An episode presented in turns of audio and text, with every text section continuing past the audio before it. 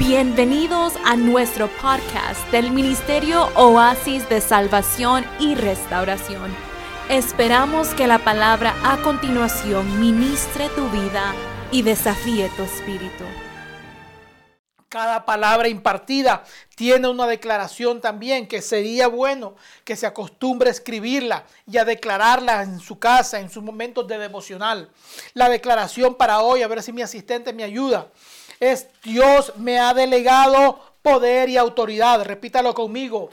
Dios me ha delegado poder y autoridad. Repítalo nuevamente la segunda vez. Dios me ha delegado poder y autoridad.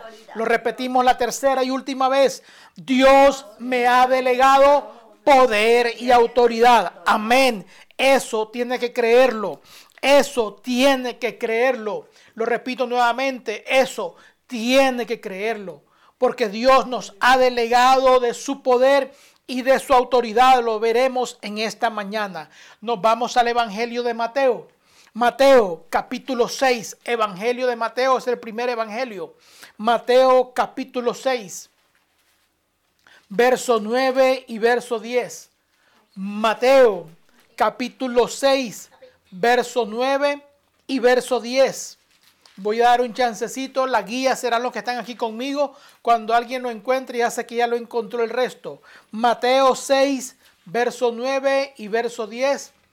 Se le está complicando encontrar Mateo 6, 9 y 10. Lo leemos y dice así. Vosotros pues, hablando el Señor Jesús, cuando los discípulos le dijeron, Señor, enséñanos a orar, así como, como Juan enseñó a sus discípulos. La respuesta del Señor fue en esta oración y le dijo, vosotros pues, oraréis así. Padre nuestro que estás en los cielos, santificado sea tu nombre. Y luego le dice la frase importantísima, venga tu reino y hágase tu voluntad como en el cielo, así también en la tierra. Lo repetimos el pasaje. Vosotros pues oraréis así. Padre nuestro que estás en los cielos, santificado sea tu nombre venga tu reino, hágase tu voluntad como en el cielo, así también en la tierra. Amén. La semana pasada estuvimos viendo que una de las cosas principales que tenemos que hacer nosotros para comprender y entender el, el, reino de Dios es reconocer que Jehová el Señor, que Dios del cielo, es el rey de todo el universo. No podremos entender el reino de Dios sin primeramente entender que Jehová el Señor es el rey del universo, es el rey de toda la creación. Toda la creación fue hecha por él. No hay otro rey. Se han levantado reyes en esta tierra y gobernantes. Pero lo oímos en Isaías, que los reyes de las naciones son delante de él como nada. Ya son delante de él como nada. Entonces, lo primero para poder entender el reino y el gobierno de Dios sobre la tierra es que Dios es el que gobierna. Dios es el que reina. Y eso tiene una implicación fuertísima sobre nosotros, que creemos que Dios es el que reina. Eso tiene que interiorizárselo. Yo sé que a ustedes nos han enseñado y la tradición muchas veces nos enseñó que Dios está allá en los cielos y a veces no tenemos acceso ni relación con Él. Nos hemos creado una imagen, una imagen de un anciano sentado ahí en un trono y viendo lo que el hombre hace y deshace sin tomar, sin, sin hacer absolutamente nada. Esa no es la imagen del Dios verdadero. Esa fue una imagen que nos vendieron, que nos vendió la tradición. Pero Dios, la escritura dice que está en su trono y tiene dominio y gobierno sobre toda la creación. Sobre toda la creación. Entonces lo primero que vimos la semana pasada fue reconocer para poder entender el reino de Dios, reconocer que Dios es el que gobierna sobre esta tierra. Muchos dirán, no, yo no lo veo, lo que yo veo es mucha maldad. Vamos a verlo más adelante, la razón de la maldad, la razón de la enfermedad, por qué, la razón de la tanta, tanto disturbio en esta tierra, el porqué de eso. Pero hay algo que usted tiene que entender, que yo tengo que entender. Dios es el rey de todo el universo y eso nadie lo puede cambiar. Dios es el rey de reyes y es el señor de señores eternamente y para siempre. Amén.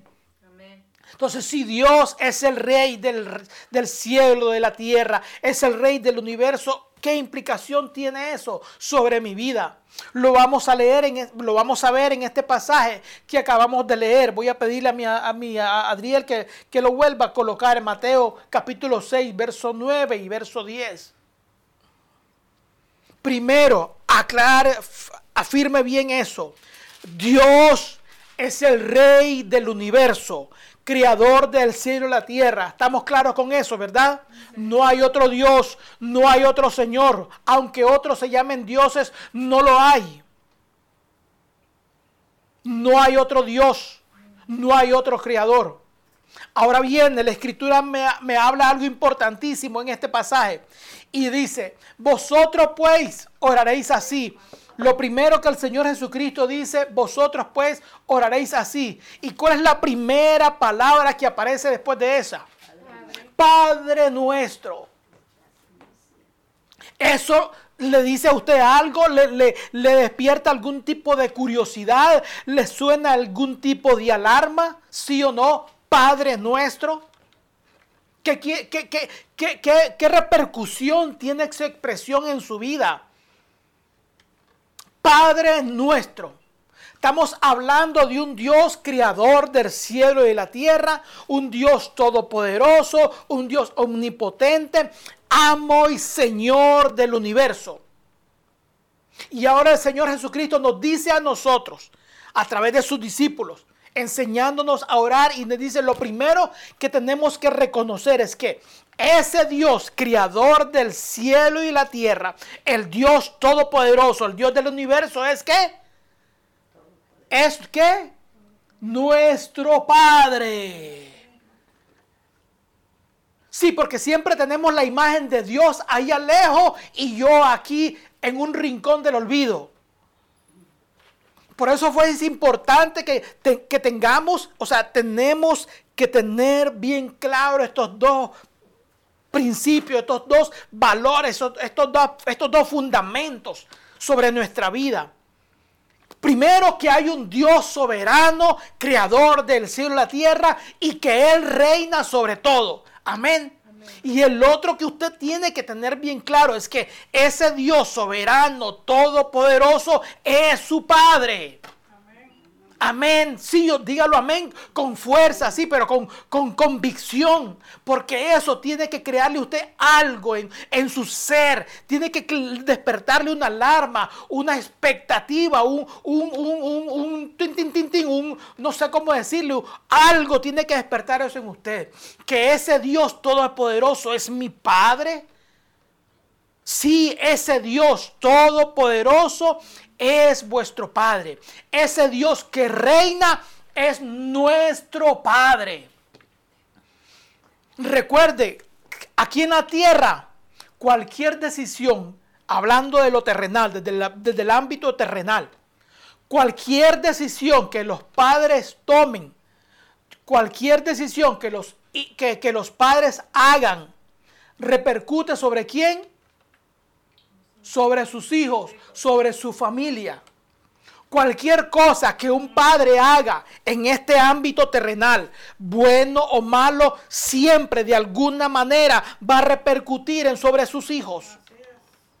Cualquier cosa que un padre tome, una mala decisión o una buena decisión una mala, un mal negocio, un buen negocio, siempre va a repercutir sobre los suyos, su esposa, sus hijos, los que están cerca de él. Eso es en el ámbito terrenal.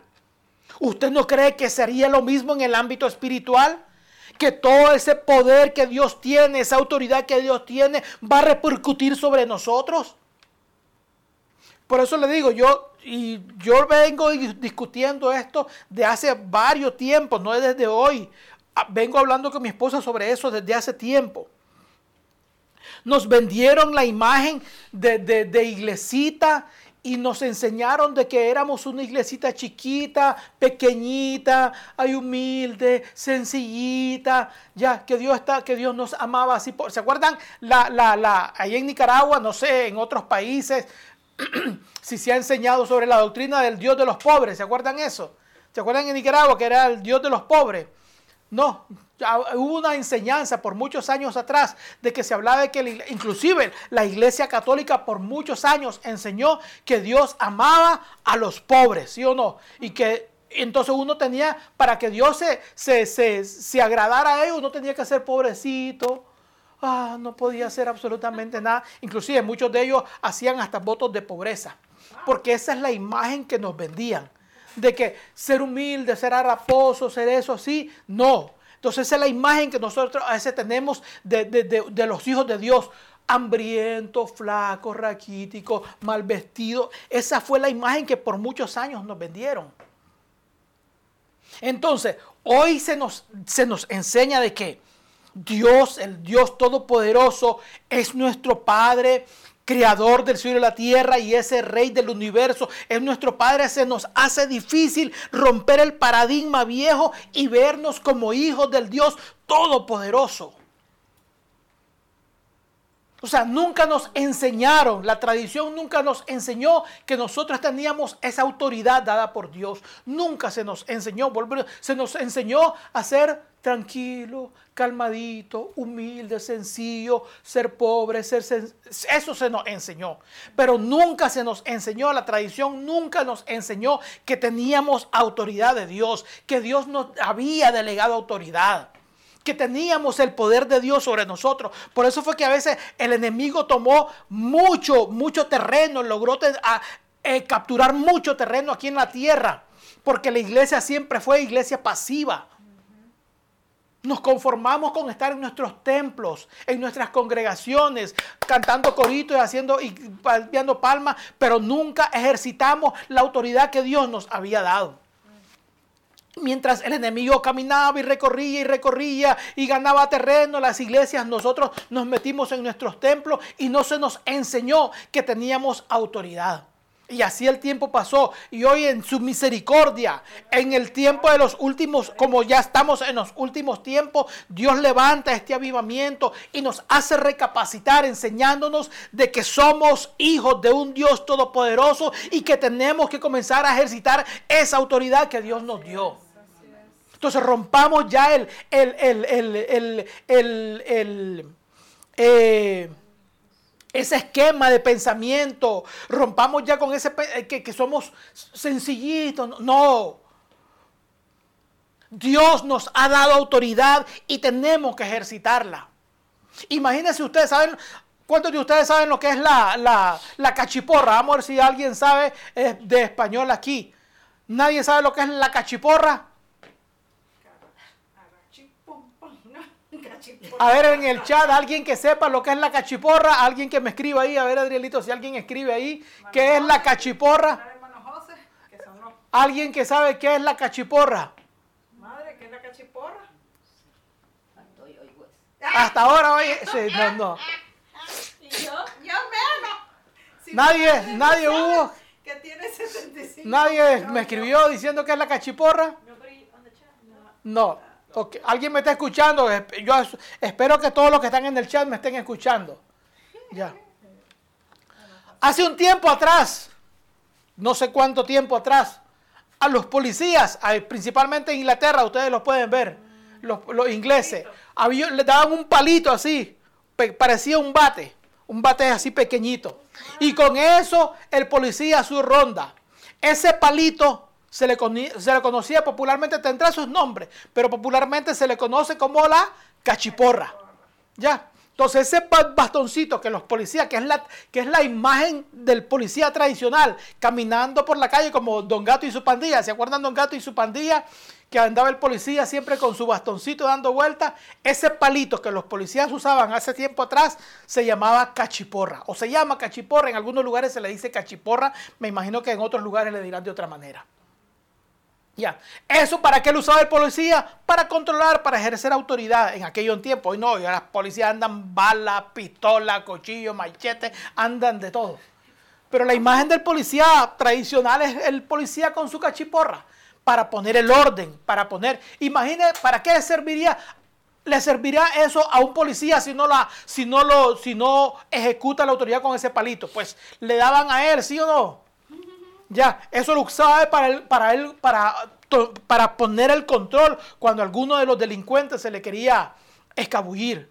Entonces se le daba la autoridad. Eso era el símbolo de autoridad, su cachiporra. A nosotros eso nos da una autoridad. Pero si no la usamos, hay un principio. Si usted no usa la autoridad, alguien la va a usar en contra de ustedes. Si usted la autoridad que usted tiene no la ocupa, alguien la va a ocupar en contra de usted. Dios le dio esa, nos dio esa autoridad. Pero si no la usamos, el enemigo usará esa autoridad en contra de nosotros. Cada decreto que se hace en cualquier país se hace a través de, una, de, un dicho, de una afirmación, de una palabra, y esa palabra se vuelve ley. Cuando uno desconoce esa ley, esa ley se vuelve en contra de uno. Aquí tenemos un ejemplo en este país. Tenemos los impuestos. Aquí todos los años, uno al finalizar el año tiene que declarar los impuestos, lo que se conoce como el IRS y se conoce como los taxes, impuestos. Ya hay que pagarle los impuestos al tío Sam basado en los ingresos que usted tuvo durante el año. Y es increíble ver que cuando usted sabe aprovechar esas leyes, le saca hasta el más mínimo centavo al tío Sam. Cuando usted desconoce esas leyes, el tío San se va a encargar de sacarle a usted la plata del bolsillo. Hace unos años atrás, a mis hijos nos pasó algo similar, algo parecido. Como ellos trabajaban independiente, pues al final del año tuvieron que devolverle plata al gobierno. ¿Ya? Y fueron más de mil dólares. No vamos a decir la cantidad exacta, pero fueron más de mil dólares. Y mis hijos, mis hijas en aquel entonces, mi hija, Abigail, no llegó ni a los 100 mil dólares al año. Y sin llegar a los 100 mil dólares al año, tuvo que pagarle al IRS un dinero de... Tuvo que pagarle otra vez al IRS. Donald Trump es un tipo recontra super multimillonario, el expresidente de los Estados Unidos. Donald Trump tiene millonada, no sé cuántos billones tiene Donald Trump. En uno de los años anteriores, él dijo, y lo hizo público acá, que él devolvió al tío Sam en impuestos 745 dólares. Un millonario devolvió al gobierno, eh, a pagar, le pagó al impuesto, millonario 745 dólares. Y mi hija, que no llegó ni a los 100 mil pesos, tuvo que pagar más de 2 mil dólares en taxi. Usted se pregunta cómo eso. Cuando le preguntan a él, usted sabe cuál fue la respuesta que él dio. Eso es lo que me permite la ley. Esa fue la respuesta de Donald Trump. Eso es lo que la ley me permite. ¿Por qué? Porque es un hombre y si, no lo él, todos los que trabajan con, bajo él conocen las leyes. Supieron usar sus leyes, eso a su favor. Cuando usted desconoce, cuando yo desconozco una ley, esa ley se vuelve en contra de nosotros. Así es la autoridad de Dios. Cuando desconocemos lo que Dios nos ha dado, estamos desarmados. No podemos funcionar porque desconocemos lo que, hace, lo que, lo que nos corresponde. Por eso es que la iglesia por mucho tiempo no funcionó. Porque no nos enseñaron la ley de Dios no nos enseñaron la autoridad de Dios. Y por eso no pudimos ejercer autoridad porque nunca se nos enseñó. Y nosotros fuimos negligentes en estudiar la palabra, porque como se lo he dicho, todo eso está escrito en la palabra. Pero como muchos de nosotros también fuimos negligentes estudiando la palabra, el tiempo se nos fue e ignoramos muchas cosas que Dios estableció en su palabra. Así pasa. Entonces ya no queremos más, no queremos seguir más viviendo bajo ese desconocimiento. Ahora nos vamos a preparar y vamos a enseñarnos, voy a enseñarles lo que Dios nos ha enseñado, que usted que está ahí tiene autoridad. Sí, lo que usted que me está oyendo ahí tiene autoridad de parte de Dios. Sabrina tiene autoridad de parte de Dios. Jorge tiene autoridad de parte de Dios. Hermano José Carrasco tiene autoridad de parte de Dios. Daisy y sus niñas tienen autoridad de parte de Dios. ¿Quién más? Héctor tiene autoridad de parte de Dios. O sea, usted no es un evangélico metido en una congregación. No, ya estoy cansado de que la gente piense de que somos así. Usted es un hijo de Dios y tiene autoridad. Yo le voy a dar en el nombre de Jesús esa cachiporra para que usted comience a usar esa cachiporra en contra del enemigo. Yo le voy a enseñar la autoridad que usted tiene a través de la escritura. Porque usted ya no va a ser un evangélico más usted va a ser un hijo de Dios con autoridad. Hasta que usted no se convenza de eso. Usted va a andar la cachiporra, pero no le va a servir de nada. Hasta que sepa que esa cachiporra le sirve a usted para poner el orden en muchas áreas alrededor de usted y de su vida. Nosotros no somos súbditos del reino de Dios. No somos esclavos del reino de Dios. Se lo voy a enseñar. Nosotros somos los hijos de ese Dios, dueño de ese reino. Hebreos capítulo, perdón, los súbditos de ese reino son los ángeles. Nosotros no somos los súbditos de este reino. Hebreos 1.14 dice así, vamos a leerlo. Hebreos 1.14. Hebreos 1.14, ¿alguien quiere ayuda aquí a Doña Osquito para encontrarlo? Hebreos 1.14. ¿Lo tenemos? Dice así, no son todos espíritus ministradores hablando de los ángeles. No son todos espíritus ministradores enviados, dice, para servicio a favor de los herederos de la salvación. Hebreos capítulo 1 y verso 14 dice, no son todos hablando, el, el, apóstol aquí hablando acerca de los ángeles.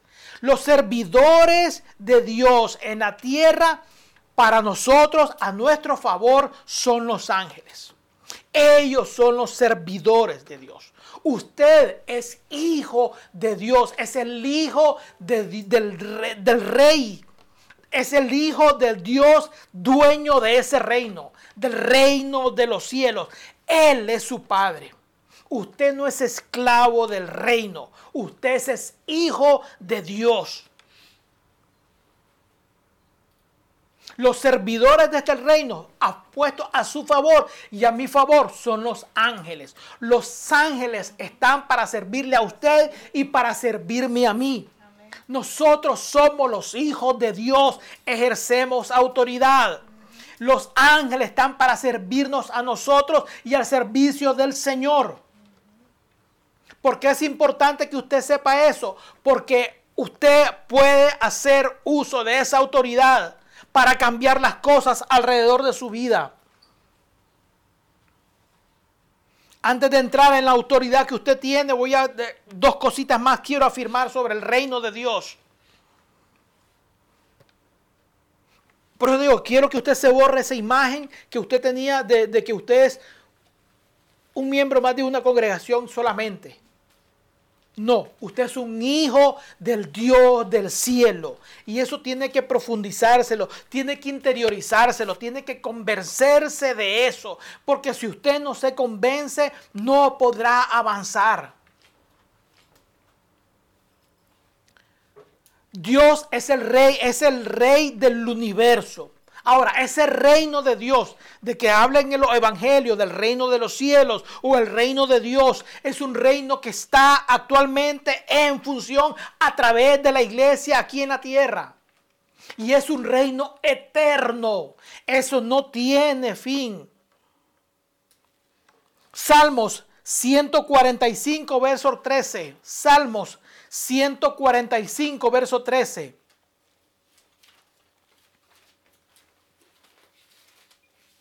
Para que vea que el reino de Dios, todo eso a usted lo cubre, lo abarca. Vuelvo y repito, así como un así en el, como así como en este ámbito humano, natural, terrenal. La decisión que un padre toma afecta sobre sus hijos. De igual manera, en el ámbito espiritual, en el mundo espiritual, las decisiones y la autoridad del Padre también nos afecta a nosotros, nos cubre, estamos cubiertos dentro de ese reino. Por eso le digo, usted no está lejos, usted está cubierto y es parte de ese reino. Señor Jesucristo dijo, hágase tu voluntad aquí en la tierra, venga tu reino. Y lo que vamos a ejercer y lo que vamos a hacer llegar ese reino a esta tierra y hacer la voluntad de Dios somos nosotros como iglesia. El reino de Dios es eterno. 145, verso 13 dice así. Tu reino que dice es reino de qué? De todos los siglos. Y tu señorío dice por todas las generaciones. O sea, no es que hoy sí, mañana no, Dios, Dios gobierna ayer y ya, le quitaron el trono. A Dios no hay nadie quien le quite ese trono. No hay nadie quien le quite esa autoridad. Aquí en la tierra se les da un golpe de estado y se quita un presidente y se pone otro. Se quita un rey, viene otro. Se muere un rey, muere. Hay un dicho que dice, rey muerto, rey puesto. ¿Se acuerdan ese dicho? Ya. Porque un rey muere, se pone otro. En el Dios nuestro no muere. Su reino no cesa. O sea, no es que ayer reinaba y hoy ya no reina. Y usted como hijo sigue cubierto bajo ese reino de Dios, bajo esa autoridad dada por Dios. Usted sigue siendo afectado por esa autoridad. Afectado y, y produciendo efecto bajo esa autoridad que Dios le dio. Su reino es de los siglos. Desde el siglo, la escritura dice, el salmista, desde el siglo y hasta el siglo, tú eres Dios. O sea, no crea que Dios lo viven renovando cada año porque se venció y hay que cambiar. No, Dios es eterno, su reino es eterno, su autoridad es eterna, su poder es eterno. Daniel 4.3. Daniel eh, profeta Daniel, Antiguo Testamento. Daniel 4, verso 3. Daniel 4, 3. Dice así, Daniel 4, 3. Cuán grandes son sus señales y cuán potentes sus maravillas. Su reino, ¿qué dice ahí? Reino sempiterno, por la eternidad y hasta la eternidad. Y su señorío de generación a generación. Su reino, dice, su reino es sempiterno, desde la eternidad por la eternidad y sigue más allá largo de la eternidad. ¿Hasta dónde llegará? No sabemos, porque es eterno, no tiene fin, no tiene límite. Ese es el poder del, del reino de Dios sobre la tierra. Por eso le digo, nos vendieron una imagen por muchos años de que aquí en la tierra, aquí en la tierra, aquí en la... No, Dios es sobre todo el universo, creador del cielo y de la tierra. Y su reino es de la eternidad sobre la eternidad. Y a mí como hijo, eso tiene que producirme algo. Eso me produce un motivo de gozo porque yo soy parte de ese reino. Yo como hijo de Dios soy parte de ese reino eterno.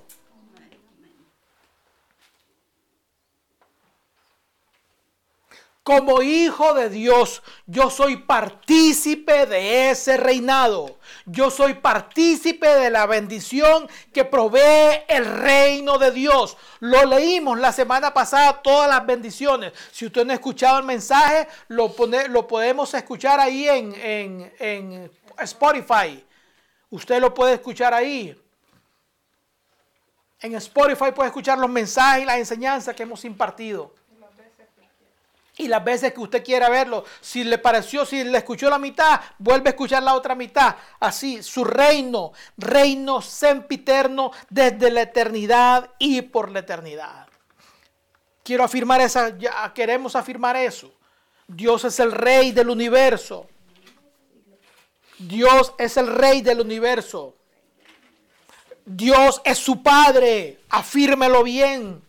O sea, usted no, Dios no es un viejito que ya está lejos, sentado en un trono y usted aquí comiéndose las uñas porque no tiene más que comer. No. Usted tiene que convencerse de que ese Dios, creador del universo, ese es su Padre, el Señor Jesucristo. Lo primero que ustedes van a hacer cuando oren es decir, Padre nuestro. Amén. O sea, ese Dios que creó los cielos es su Padre. Y ese Padre tiene un, un, reino eterno, un reino que nadie se lo va a quitar. Segundo, es un reino inconmovible. ¿Qué quiere decir inconmovible? ¿Alguien que, sepa? Que, sepa? que no se mueve, no hay terremoto que lo mueva. Ustedes saben que aquí las naciones, cuando están un problemita y se levantan ahí, las naciones, así dice la escritura, se sacuden, tiemblan. El reino de Dios no hay nadie que lo sacuda, no hay nadie que lo haga temblar. Cuando un gobierno se ha vuelto totalitario, eh, maltratando a la gente y la gente se comienza a levantar, cae siempre el presidente comienza a temblar. Porque si lo logran cachar, sabe que tiene que salirse del país. Ustedes han escuchado la historia, cuántos países, cuántos presidentes han tenido que salir huyendo de sus propias naciones porque los quieren matar por todas las barbaridades que hizo. Entonces son, son gobiernos que los tumban. El gobierno de Dios, la escritura dice que es un gobierno, es un reino de Dios inconmovible. Nadie lo puede mover.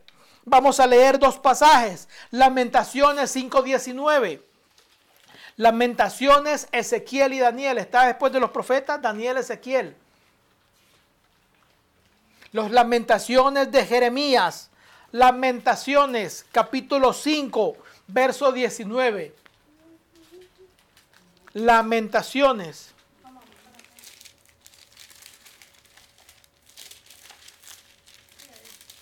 Por ahí, ahí, está bien. Lamentaciones, capítulo 5, verso 19, dice, mas tú Jehová, ¿qué dices? Vamos a leer texto, mas tú Jehová permanecerás para siempre, permanecerás, nadie lo va a mover de su lugar. No hay gobierno que lo levante, no hay arma nuclear que lo mueva tu trono de generación en generación. Dice, mas tú, Jehová, permanecerás para siempre. Gobierno va, gobierno viene en esta tierra, pero el reino de Dios permanece para siempre. De generación en generación. Lamentaciones 5:19. Mas tú, Jehová, permanecerás para siempre. Usted tiene un Dios que nadie lo mueve. O sea, yo estoy intentando, si yo pudiera hacerle una cirugía, abrirle el cerebro, bueno, es que no es en el cerebro, es en el corazón donde usted debe creerlo. Sí. Aquí en el corazón, abrirle, hacerle un, corazón abierto, una operación a corazón abierto y meterle toda esa verdad en el corazón para que rompamos con el paradigma de que Dios está lejos y yo estoy aquí a ver cómo me la resuelvo. No.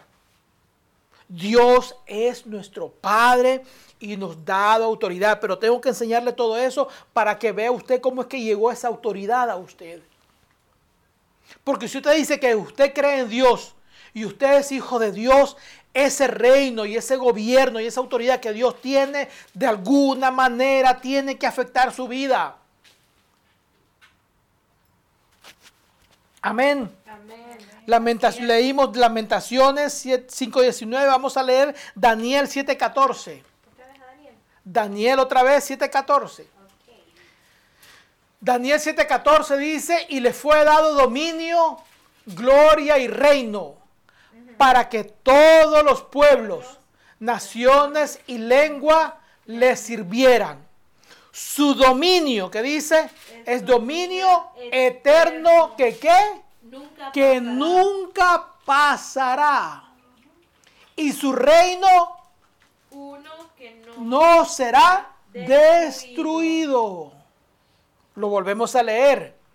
Y le fue dado dominio, gloria y reino para que todos los pueblos, naciones y lengua le sirvieran. Y su dominio que dice es, Es dominio eterno. eterno. ¿Qué más?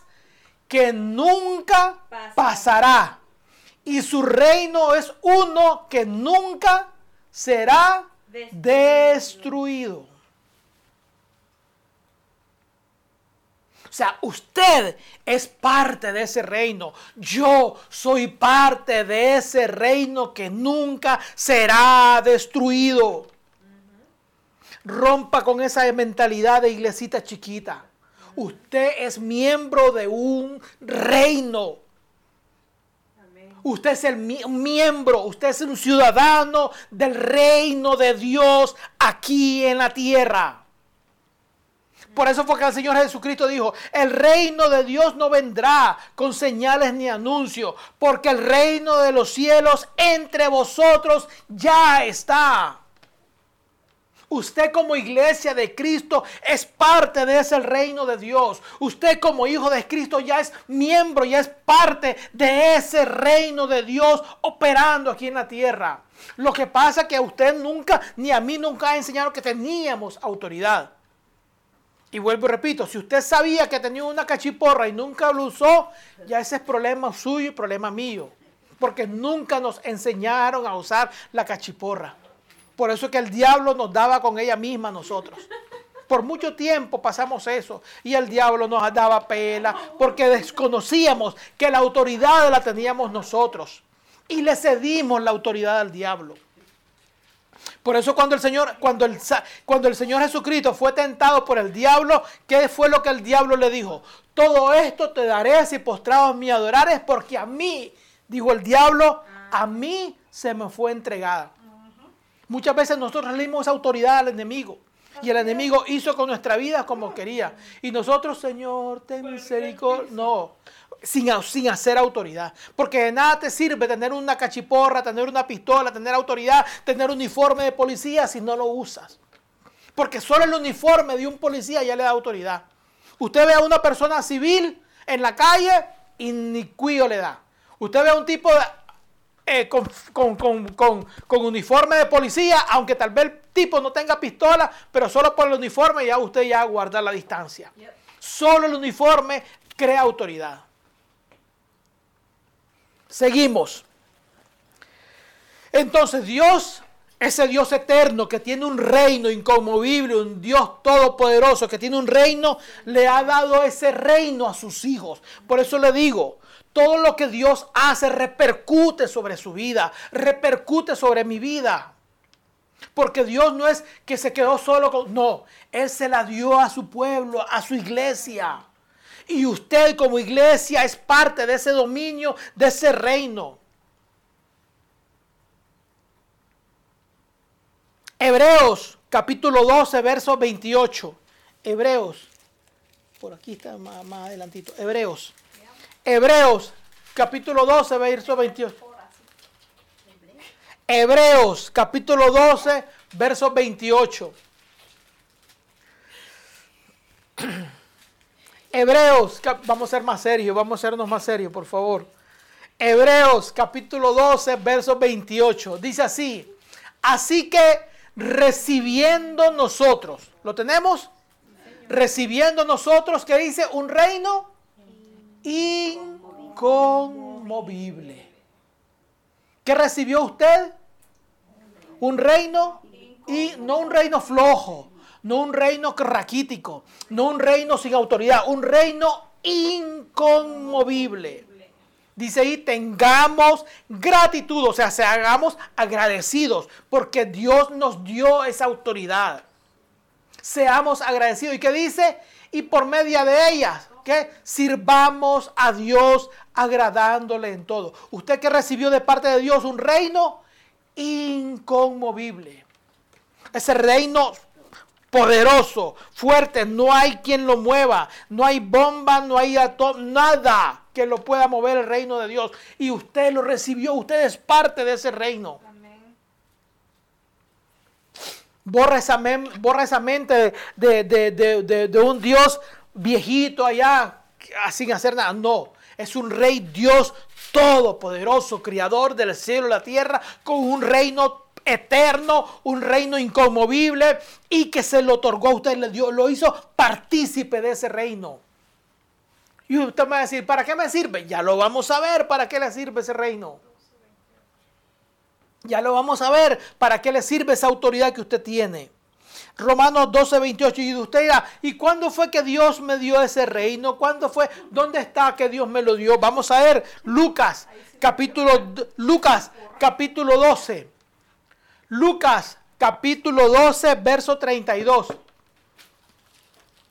¿Qué dice Lucas, capítulo 12? El evangelio de Lucas es el tercer evangelio. No lo ande buscando allá por otro lado. 12.32, ¿qué dice? No temáis, manada pequeña, porque a vuestro quién? El Padre. ¿Quién es ese Padre? Dios eterno, todopoderoso, que dice, a vuestro Padre que dice, ha placido daros el reino. No te dio un, una un, miseria, no te dio, te dio un reino. Te hizo partícipe de su reino. Por eso fue que le dije, cuando el Señor Jesucristo envió a los 12 y después a los 70 a, predicar el reino, del, el reino de los cielos, era esto. Decirle a la gente que había un Dios en los cielos que gobernaba sobre la tierra, que no eran los romanos los que gobernaban, que no eran los griegos los que habían gobernado anteriormente, que no eran los, los que estaban gobernando, los romanos que gobernaban. No, es Dios el que gobierna sobre la tierra. Lucas 12:32 dice, no temáis, manada pequeña, porque a vuestro Padre, ¿a quién? Al Padre, así como el Señor Jesucristo le dijo, oraréis así, Padre nuestro. Ese Padre le dio, se plació en darte el reino de Dios, en hacerte partícipe de ese reino.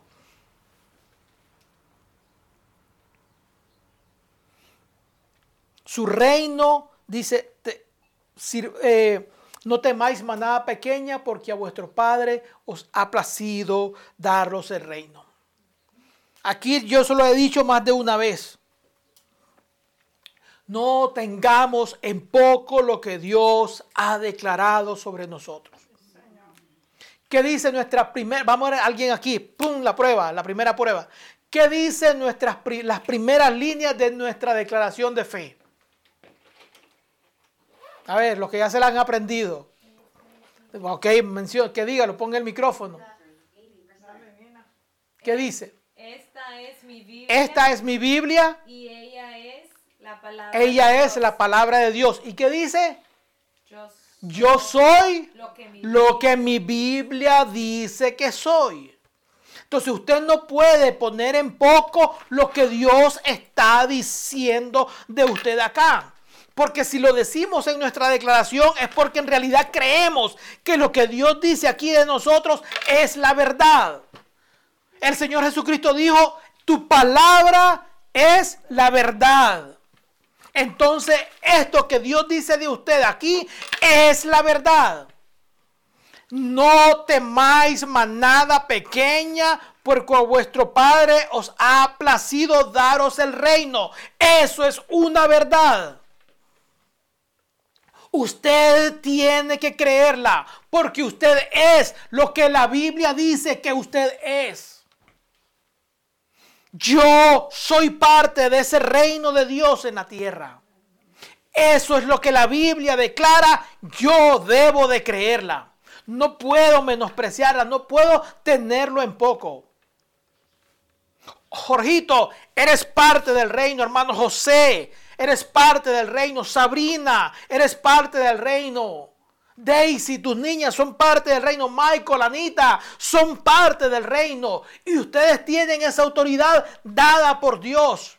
Dios le dio a cada uno de ustedes una cachiporra para que la usen. Todos los que estamos aquí, mi suegra, doña Joquito, Adriel, mi hija Linda, mi esposa Marisol, yo mismo, mi hija, mi hija Abigail, aunque ella está ministrando. Dios nos dio esa, pero si nunca la ocupamos, entonces ¿quién nos va a dar con ella? El mismo diablo. si no la ocupamos, ya. Por eso hay que ocupar esa autoridad. Entonces somos lo que Dios dice que somos. Entonces debemos de creer lo que la Biblia afirma de nosotros. Si la Biblia lo dice, créalo. Jorgito, créalo. Sabrina, créalo. Por los que están aquí, por amor a Dios, créanlo. Daisy, créalo. Usted, es que no, mire, hermano Carlos, cómo me veo. Mire, no, no, olvídese, porque usted no camina por vista, usted camina por fe. Lo que Dios ha declarado sobre su vida se cumplirá. No importa lo que usted vea, porque no camina por vista, sino camina por fe. Cuando usted comience a declarar y a creer la palabra de Dios, usted verá cómo las cosas van cambiando alrededor de usted. Porque usted va afirmando su fe. Y al declarar su fe, su mundo va a cambiar. Recuerde que el mundo físico se domina a través del mundo espiritual. Lo que usted declara afecta el mundo espiritual y eso va a afectar el mundo físico. Libro de Génesis. Perdón, libro de, perdón, libro de Éxodo. Cuando llegó, perdón, vamos sí, libro de Génesis. Si estoy aquí memorizando, sacando toda la memoria en mi archivo, en cosas de segundo, ahí me disculpan si, si se me va un, ya.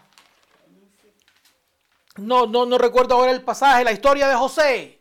Estamos hablando de los capítulos, sí, 42, 44, 45, por ahí.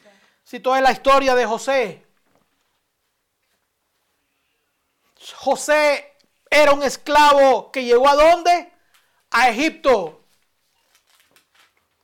Cuando el faraón lo saca, hay una expresión que a mí me llama la atención fuertísimamente. Faraón le dice a José, vamos a ver si alguien se recuerda y le dice, por tu palabra será gobernado mi pueblo. ¿Quién era José? Un esclavo, un extranjero. y, el faraón le dice a José, siendo un extranjero, le dice, por tu palabra será gobernado mi pueblo.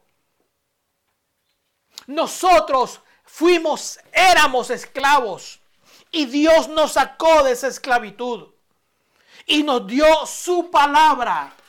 Y por su palabra es gobernado el mundo que nosotros tenemos alrededor nuestro. Nuestras palabras tienen ese poder porque la escritura dice, por tu palabra se gobernará mi pueblo. ¿Qué significaba Egipto? Egipto significa el, en la tierra de los esclavos. Sea, usted en su palabra, en su autoridad, tiene poder para cambiar ese mundo, para ejercer dominio, para gobernar sobre ese pueblo de esclavos. En este mundo, vamos a irlo viendo más adelante, usted tiene esa autoridad y eso se me vino a la mente. Que usted en sus palabras, hasta que usted no lo afirme, no lo declare, usted no va a haber nada. Cuando usted comience a afirmar la palabra, por eso le digo y se lo sigo diciendo, afirme la palabra, declare la palabra, crea la palabra. Y va a ver cómo su entorno, su ambiente comienza a cambiar, porque la palabra es la que gobierna su mundo físico. Por tu palabra, le dijo Faraón a Egipto, por tu palabra será gobernado mi pueblo. O sea, tu palabra va a cambiar cualquier cosa que tú lo digas. Entonces no podemos ignorar el decreto que Dios ya dijo sobre nosotros. Si Dios nos dio autoridad, no podemos echarlo en poco, no podemos olvidarnos de eso. Ya nosotros ya no somos esclavos. Gálatas capítulo 4, verso 7. Gálatas, Evan, Nuevo, Nuevo Testamento, Gálatas, capítulo 4, verso 7. Efes, Gálatas. Después de, antes de, antes de Efesios, antes de Efesios aquí, busque aquí antes de Efesios. Sí. Gálatas, capítulo 4, verso 7, dice así. Así que, ¿qué dice? Ya no eres, esclavo, sino hijo y si hijo, también heredero de Dios por medio de Cristo. Así que ya no eres esclavo, sino hijo. Y si hijo, también heredero de Dios por medio de Cristo. Ya Dios nos sacó de ser esclavo de la maldad. Así como a José lo sacaron de ser un esclavo y se le dijo, por tu palabra va a dominar, será gobernado mi pueblo, le dijo Faraón. A usted ya no es más esclavo. Ahora usted es hijo. Por mucho tiempo fuimos esclavos del pecado, de la maldad. Y por eso es que vivíamos en ruina.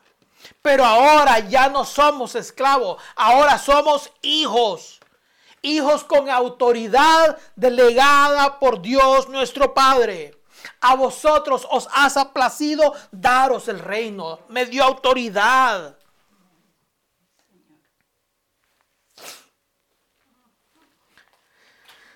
Ya no somos esclavos, sino hijos. Ya el tiempo de la esclavitud, del sufrir. ¿Qué es esclavo? Una persona que no tiene ni voluntad ni nada. Porque no se gobernaba, lo gobernaba otro. Al esclavo le decían con quién tenía que casarse. Inclusive llegaba un tiempo en que si al dueño del esclavo vendía a su esposa y separaban a la familia completamente, porque era el auto, un esclavo no tenía absolutamente ni voz ni voto.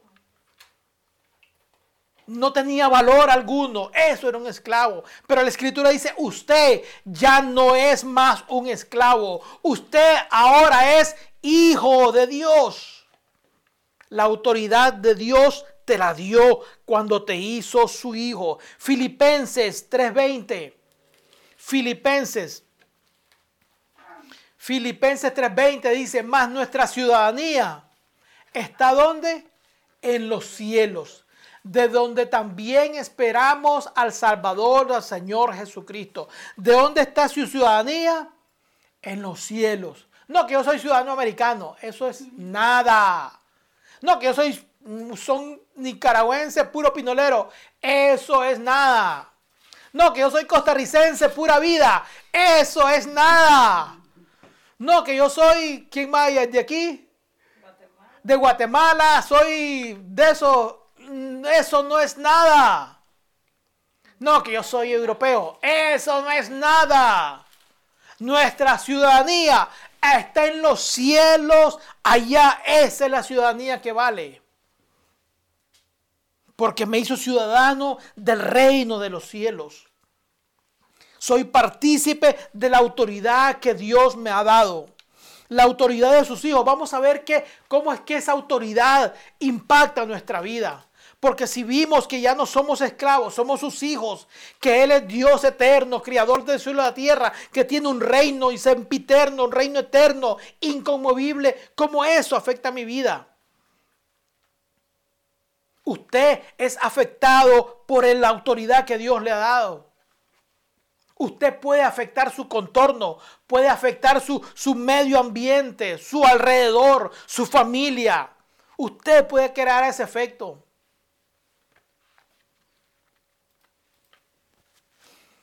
Cuando viví en Nicaragua, pues mis hermanos más bien se burlaban de mí. Porque yo iba a la iglesia y ellos no, y me decían un montón de cosas, ¿no? Han pasado los años y mi esposa es testigo que una vez fuimos a Nicaragua, unos viajes que hicimos y encontramos a uno de mis hermanos mayores asistiendo a la misma iglesia donde yo me convertí. Ya, después de tanto, claro, el diablo le ha pegado duro, pero se ha tenido que dar cuenta de que Dios es la única esperanza. Y lo que una vez fui, fui, fui motivo de burlas para ellos, pero en el momento cuando las cosas se le pusieron a poner duras, buscaron el refugio en ese Dios del que una vez se burlaba. Tengo otro hermano también aquí que Dios ha estado trabajando con ellos. Lo que pasa es que a veces no se afirman, ya, pero Dios ha trabajado con cada uno de ellos. Mis hermanas ahí me ven escribiendo de vez en cuando cuando me escriben allá, no, que Dios que ora por nosotros, porque ahora sí, cuando ya la cosa se ha puesto difícil, entonces es cuando ya ora por nosotros. Ya. Salmos 103, verso 19. Salmos 103, verso 19. Salmos 103, verso 19 dice, Jehová estableció en los cielos su trono y su reino domina sobre todo. Entonces, ¿eso qué querrá decir eso? Vamos a verlo. Dice, Jehová estableció en los cielos su trono y su reino domina sobre todos. Amén. Recuerde que nosotros, usted está siendo afectado por el reino de Dios. Usted es partícipe de ese reino. Ahora vamos a ver 103, 19. Dice, Jehová estableció en los cielos su trono y su reino domina sobre todo. Vuelvo y repito, recuerde que usted es parte de ese reino. Reino gobierna sobre todo. Y ahora dice Mateo, vamos a ver Mateo, voy a, a leer y vamos a enseñar bien este pasaje. Mateo capítulo 16. Evangelio, Mateo, Evangelio de Mateo capítulo 16, verso 18. Mateo capítulo 16, verso 18. Voy a ver a los estudiantes de la Biblia que están acá. Capítulo 16, verso 18. A ver, algún estudiante de la Biblia, los que están aquí o los que están allá, que me quiera, que me quiera contestar esa pregunta. Mateo, capítulo 16, verso 18. Dice así, y yo también te digo que tú eres Pedro, y sobre esta roca edificaré qué? Mi iglesia. Y las puertas del Hades no prevalecerán contra ella. Repito, yo te digo que tú eres Pedro y sobre esta roca edificaré mi iglesia, la iglesia del Señor. Y dice así, y las puertas del Hades no prevalecerán contra ella. Aquí va la pregunta. En esa expresión, las puertas del Hades no prevalecerán contra ella, o sea, no prevalecerán contra la iglesia. ¿Cuál es la imagen que normalmente nos han vendido o hemos aprendido cuando se nos dice las puertas del Hades no, no prevalecerán contra ella? ¿Cuál es la idea que nos han vendido? O sea, ¿cómo, ¿qué es lo que se nos ha enseñado con esa expresión? Dígalo algo en sus propias palabras.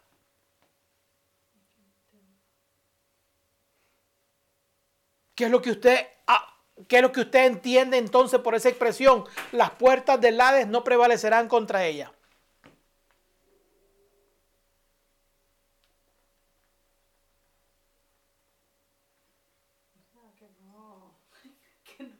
Estos estudiantes, mis estudiantes de allá de la, de, la, de, en línea, ¿qué entiende usted por esa expresión? Las puertas del Hades no prevalecerán contra ella. ¿Cuál es la imagen que a usted se le viene? ¿Cómo? Dilo fuerte, no es para mí, no para ella. Yo estoy haciendo la pregunta. Ah. No sé, que, el, no podrá hacer frente, que no nos podrá... Esa es la imagen que siempre nos han vendido. Que el infierno no nos podrá hacer frente a nosotros. Pues ya.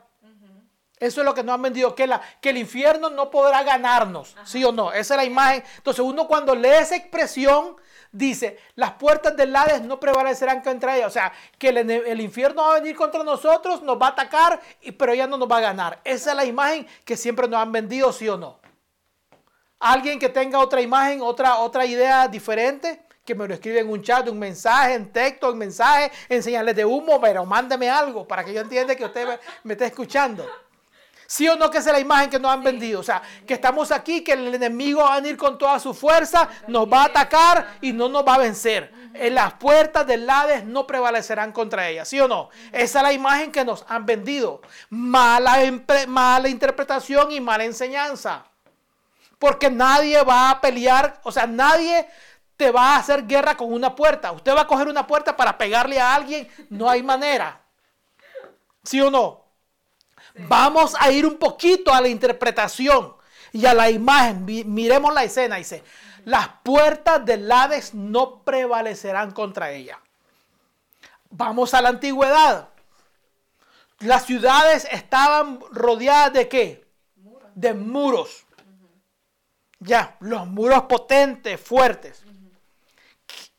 Y, y habían, en diferentes lugares del muro, habían puertas de acceder a la ciudad. ¿Sí o no? O sea, las puertas eran para entrar a la ciudad. ¿Sí o no? Claro, para entrar o salir. Pero si usted quería entrar a la ciudad, usted tenía que pasar por la puerta. ¿Sí o no? Se, venía la guerra. ¿Qué se hacía la guerra? Cerraban las puertas. Ya. ¿Y qué es lo que? O sea, el muro era más, poquito más complicado destruirlo. Pero ¿a qué le tiraba el enemigo? A las puertas. Porque conquistando las puertas, ¿qué hacía? Conquistaba la ciudad. O sea, esta imagen de que el enemigo viene contra nosotros no es la correcta. La imagen correcta es que nosotros vamos y derrotamos al enemigo. Por eso es que dice, las puertas del Hades no prevalecerán. O sea, vamos a ir con toda nuestra fuerza contra las puertas del infierno y ellas no podrán detenernos. Porque nosotros vamos en qué? En avanzada. ¿Me explico? Ahora sí se entiende. No es que la puerta, porque nadie ataca con una puerta. ¿Quién va a agarrar una puerta y le va a dar al enemigo? No han levantado la puerta cuando ya están dando con ella. Pero esa es la imagen, que la fuerza del... No. Eso quiere decir que, que cuando usted comience a ejercer autoridad, las puertas del infierno tienen que caer van a, o sea, no pueden prevalecer contra su declaración, contra su batalla, contra su lucha. El enemigo podrá venir como río, pero con usted, con su autoridad. El enemigo no podrá detenerlo a usted. O sea, no es que el enemigo viene contra usted, es que usted ataca al enemigo y el enemigo no puede vencer, no puede detenerse delante de su avance. Ya esa es la correcta. O sea, cuando viene el enemigo, el enemigo que te va a enviar, te va a enviar tristeza. Te va a enviar depresión. Lo hemos dicho en otras ocasiones. Te va a enviar depresión, temores, dudas. Te va a mandar que, que te ansiedades, depresión, tristeza. Te va a mandar pobreza, escasez. Ahora, tú no puedes dejar que Él te gobierne. Tú vas a levantar tu voz y vas a comenzar a declarar lo que Dios dice. Entonces, esa pared tiene que caer porque tú vas a conquistar. Tú no eres el conquistado, eres el conquistador. El que vas a derrumbar esa puerta, vas a derrumbar esa pared. El enemigo vendrá con todos sus armamentos, pero no prevalece. O sea, tú le darás tan fuerte y le darás tan duro que las puertas del infierno, con todas y sus mentiras, no van a prevalecer contra ti. O en otras palabras, eres tú, soy yo, quienes tenemos la autoridad para derrotar esa artimaña del enemigo. No son ellos los que vienen contra ti, eres tú los que los vas a vencer con tu declaración, con tu fe, con tu esperanza en Dios, con la autoridad que Dios te ha dado. Lucas 10, 19, ¿qué es lo que le decía Lucas 10, 19, Arielito? ¿Qué le decía el Señor Jesús Lucas 10, 19? He aquí os doy, ¿qué dice? Potestad de qué? De hollar serpientes y escorpiones y sobre toda fuerza del enemigo Estoy a potestad, te doy poder, autoridad para hollar. ¿Qué es hollar? Pisotear, desbaratar toda serpiente y escorpión y sobre toda fuerza. O sea, tú tienes la autoridad, yo tengo la autoridad. El enemigo se va a levantar, levantará una enfermedad, pero tú la vences con tu declaración. Levantará un momento difícil, pero tú lo vences con tu declaración, con tu fe, declarando la palabra. O sea, las puertas del Hades no pueden, o sea, ellos no van a ser suficientemente fuertes para poder retener la declaración que tú haces. Declaro sobre mi vida salud, va a venir la salud. Salmo 100, siempre lo vivo declarando. Salmo 91, la escritura dice, dice, ningún mal vendrá sobre tu morada. Eso tienes que creerlo. Cuando yo les digo a ustedes, ¿cómo hacen? Declaren palabra de fe y uno dirán, pero ¿qué palabra de fe declaro? La gente a veces no sabe cómo qué declarar. Entonces, vuelvo y le digo, yo se lo he dicho. ¿Cuál es la palabra de fe? Esta es la palabra de fe.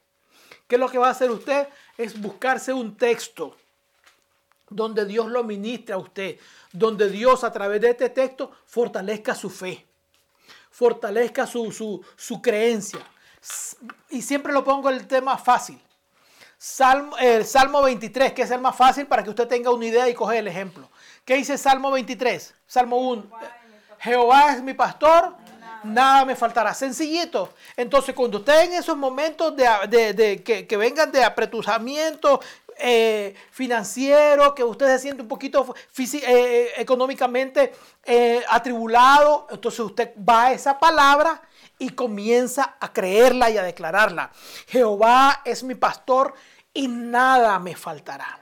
Jehová es mi pastor y nada me, me, faltará. Entonces usted comienza a declarar esa palabra de fe. Y como es, hay muchos otros textos, pero usted tiene que ir a la escritura, aprenderse uno o dos textos y declararlos para su vida. Y esa palabra va a comenzar a fortalecer su fe. Eso es declarar una palabra de fe.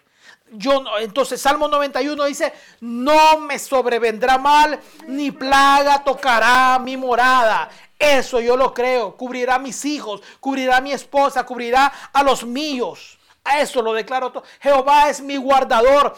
Él me guardará de todo mal. Él guarda mi salida y mi entrada desde ahora y para siempre. Así lo declaro todos los días. Y es una palabra de fe que nos sostiene. Romanos 6:16. Vamos a ver, tenga cuidado con este texto. Vamos, vea, lea este texto. Romanos capítulo 6, verso 16. Romanos ya me voy terminando, ya se me pasó el tiempito. Romanos capítulo 6, verso 16. Lea con cuidado este texto. No, 6, 16. Romanos 6, 16. Léalo con mucho detalle. Por cada letra, cada palabra, cada coma, cada punto, cada acento, detállelo bien. ¿Qué dice Romanos 6, 16? ¿No sabéis que si os sometéis a alguien como esclavo para obedecerle, que dice, sois esclavos, pónganme atención bien, hoy voy a pedir que me pongan atención a este texto. ¿No sabéis que si os sometéis a alguien como esclavos para obedecerle, que dice, sois esclavos de aquel a quien obedecéis. Sea el pecado para muerte o sea de la obediencia para justicia. No me lo borren, no me lo quiten de la pantalla, detallémoslo bien, dice. No saben ustedes, se lo voy a así para, de una manera parafraseada. No saben ustedes que si ustedes se someten a alguien como esclavos, en otras palabras, si ustedes se dejan influenciar por alguien, esa persona que a ustedes los influencian, ustedes se vuelven, ¿qué dice? Esclavos de esa persona. Mírenlo bien, dice, no sabéis que si os sometéis a alguien, ¿qué es someterse? Dejarse guiar, dejarse dirigir por esa persona, ya, sea una persona, una idea, lo que sea.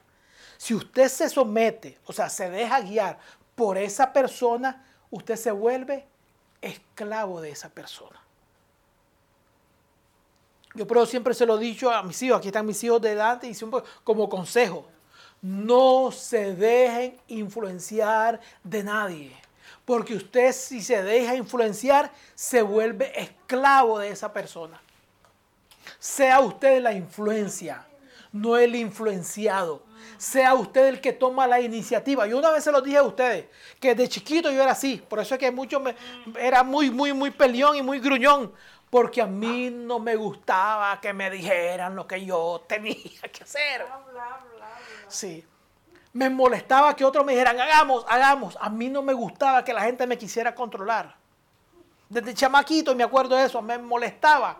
Inclusive, mi cuñada, la hermana de mi hermano mayor, me decía Snoopy, que el, el, perrito de, de, Charlie Brown, que siempre estaba gruñendo y peleando con los demás por eso, porque él nunca se dejaba dominar, Snoopy nunca se dejaba gobernar. ¿ya? Entonces así me decía mi cuñada, Snoopy, Porque a mí no me gustaba que la gente me dijera, haz esto, haz lo otro. Y hoy por hoy, ahí mí todavía a veces me, me tengo que controlar. ya. Y yo así le digo a mis hijos, se los digo y se los digo, no se dejen influenciar por nadie. Sean ustedes los que influencien en otro. Porque cuando uno se deja influenciar, la escritura ahí lo acaba de leer, léalo bien claro. Si usted se deja influenciar, se vuelve esclavo de eso que a usted lo influencia. Entonces, si usted, imagínese que venga la depre, la depresión. la depresión. Si usted le hace caso, si usted se somete a la depresión, ¿qué se vuelve? Esclavo de quién? De la depresión. Yo se lo, y lo vuelvo a decir porque le digo, hermano, yo se lo digo de verdad. Yo le digo estas cosas porque yo las he pasado. Y he tenido que luchar con Dios, conmigo mismo y he pedido la fuerza de Dios para que me ayude a salir de eso. Porque cuando uno se mete en eso es bien difícil salir. Cuando la, la, la, la tristeza te, te, llena y te captura, si te dejas influenciar por la, por la tristeza que te vuelves, ¿qué te vuelves? Esclavo de qué? De la tristeza de la amargura, te vuelves esclavo de la amargura. Si te dejas que el odio, imagínense a gente que le han hecho tanto mal, le han hecho tanto daño y que coge un rencor y un odio contra las otras personas. Si el rencor y el odio te, te domina, ¿qué te vuelves? esclavo del odio y vas a comenzar a odiar a este por una cosa y comienzas a odiar al otro por otra cosa y comienzas a odiar y cuando ves a todo el mundo odias, porque para ti todo el mundo, y no es eso, sino que como una vez comenzaste, le diste cabida al odio, el odio se apoderó de ti y te hizo esclavo de el odio. Y ahora comienzas a odiar a todo el mundo y tú no sabes ni a veces ni por qué los odias, pero es porque nos volvimos esclavos del odio. Entonces dice aquí, no sabéis que si nos sometemos a alguien como esclavos, somos esclavos de aquel a quien obedecemos. O sea, no nos dejemos llevar por el enemigo.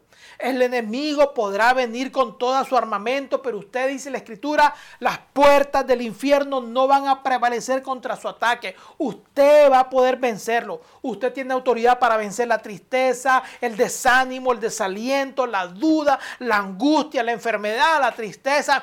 Usted tiene esa autoridad de parte de Dios. Termino con estos tres pasajes y voy rápido porque ya me pasé del tiempo. Primera de Crónicas 29, 12. Primera de Crónicas 29, 12. Primera. de Crónicas 29, 12 dice, las riquezas y la gloria proceden de ti y tú dominas sobre todo. En tu mano está la fuerza y el poder, dice. Y en tu mano el hacer grande y dar poder a otros.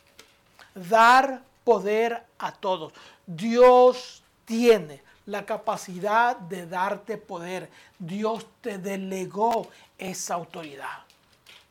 O sea, usted puede vencer la depresión, la tristeza, la amargura, el odio, el rencor, el egoísmo, la envidia. Usted puede vencerlo porque tiene el poder de parte de Dios para eso. Si está, si, está sin trabajo, económicamente quebrado, usted tiene el poder para romper con esa pobreza, con esa... Comience a declarar, Señor, tú eres mi proveedor no me faltará el pan sobre mi mesa. Declara el Salmo 145, mis ojos esperan en ti y tú me das el alimento a mi tiempo. Abres tu mano y me colmas de bendición. Declare todas esas palabras. Jehová es mi pastor, Jehová es mi guardador, es mi ayudador. Él alimenta, Él sacia de bien mi boca. Todos esos textos están en la escritura.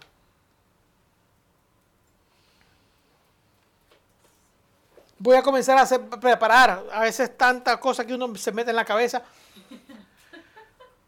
Voy a comenzar a, hacer unas pequeñas declaraciones, a mandárselas por así para que usted se las vaya aprendiendo. Cuando, porque a veces uno cuando comienza yo lo entiendo, porque todos pasamos por eso, ¿sí o no?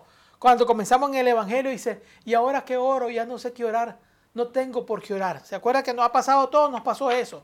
Llegó un momento que dice, ¿y ahora qué digo? Ya oré, Padre nuestro que estás en los cielos, santificado sea tu nombre, que tu reino, en el nombre de Jesús. Amén. Y ahora ya pasaron cinco minutos y después de los otros cinco minutos, ¿qué hago? Entonces, eso les va a ayudar a ustedes a, comenzar a, a, Lo voy a escribir, se lo voy a mandar a mi esposa y mi esposa la pone en el chat. Porque Dios tiene el poder para hacerlo. Vamos a ver qué dice ahí. Viva como representante. Filipenses 1.27. Filipenses 1.27, asistente. Filipenses, mi técnico. Filipenses 1.27, solo la primera parte. La primera parte del texto vamos a leerlo. Filipenses 1.27 dice, solamente que os comportéis como es digno de qué? Del Evangelio. Del evangelio. Compórtese como es digno del Evangelio de Cristo. O sea, si usted dice que está en victoria, viva. Si usted dice que está en victoria, viva. En victoria. Si no viva victoria, y, este, ¿cómo está hermano? En victoria, hermano, así como Dios. No, entonces si usted me dice que está viviendo en victoria, sí. Viva en victoria, o sea, vivir como hijo y no como esclavo. Párese bien, tenga un porte varonil, saque pecho, párese recto, ponga su espalda recta, mire hacia adelante, nunca mire hacia el piso, mm, camine como hijo de Dios. No deje que otros lo humillen. Usted dese su lugar como hijo de Dios. No se deje influenciar por el enemigo. De, usted sea influencia para otro. No se deje dominar por nadie. Sea el dominio de otro. Porque usted se deja dominar. La escritura dice que se vuelve esclavo del que lo domina. Comportéis, dice, como es digno del evangelio de Cristo. Camine con su firme, viendo hacia adelante, creyendo lo que Dios dice de usted. No, que la gente se burla de mí. Olvídese de la gente. Es lo que Dios declaró de usted. Es lo que Dios dice de usted. Termino con estos dos pasajes. Apocalipsis 1.6. Apocalipsis capítulo 1 y verso 6 que dice, los que están estudiando el Apocalipsis ya deben de saberse la memoria. Apocalipsis 1.6 que dice, y nos hizo reyes, y sacerdotes para Dios su Padre. A Él sea gloria, ¿y qué dice? E imperio por los siglos de los siglos. ¿Qué Dios lo hizo a usted? Reyes. y sacerdotes. Yo sé que usted no se ven, pero mire, tengo que usar ropa de segunda mano porque no tengo... Olvídese de eso, su ropa no lo hace rey. Lo que lo hizo rey a usted fue la declaración de Dios sobre su vida. Pero mire hermano, ¿dónde vivo? No vivo en palacio. No olvídese de eso. La gente cree que por tener plata, no. Cuando venga la depresión, la angustia, la tristeza, tu plata no le va a servir de nada. Es la fortaleza de Dios. Es la fe en Dios la que te va a mantener firme. Dios te hizo rey y sacerdote. Tienes que verte como Dios te ve. Tienes que mirarte al espejo y declarar lo que Dios dice de ti. Jorgito, cuando te veas al espejo, Sabrinita, Daisy, Marisol, eh, Jorgito, Adriel, Arlina, Abigail, yo mismo, cuando veamos al espejo, me amo y declaremos, yo soy, soy un rey y un sacerdote para Dios. Yo soy un rey y un sacerdote para Dios. Mi momento actual no determina quién soy para Dios. Mi momento actual, mi situación actual no determina quién soy. Lo que determina quién soy es lo que Dios declaró sobre mi vida. Yo soy lo que Dios dice que soy. Y termino, Primera de Pedro, capítulo 2, verso 9. Primera de Pedro, capítulo 2, verso 9. Primera de Pedro, capítulo 2, verso 9. Y andando estaba todavía. ¿Qué dice así? Más vos, primera de Pedro, capítulo 2, verso 9. Primera de Pedro. Y termino con esto y eso por favor créalo. Decláreselo usted mismo. Más vosotros que dice sois linaje escogido, real sacerdocio, nación santa, pueblo adquirido por Dios, para que anunciéis las virtudes de aquel que os llamó de las tinieblas a su luz admirable. Ese es usted, ese soy yo. Somos linaje escogido, real sacerdocio, nación santa, pueblo adquirido por Dios. Usted no es lo que la gente dice que usted es. No, que vives en un barrio malo. El lugar donde yo vivo no determina quién soy. Lo que determina quién soy es quién Dios declaró de mi vida. No, que mira cómo vi, no me importa. Dios ha declarado sobre mi vida quién soy y eso es lo que tiene valor. Mírese lo, como Dios lo ve a usted.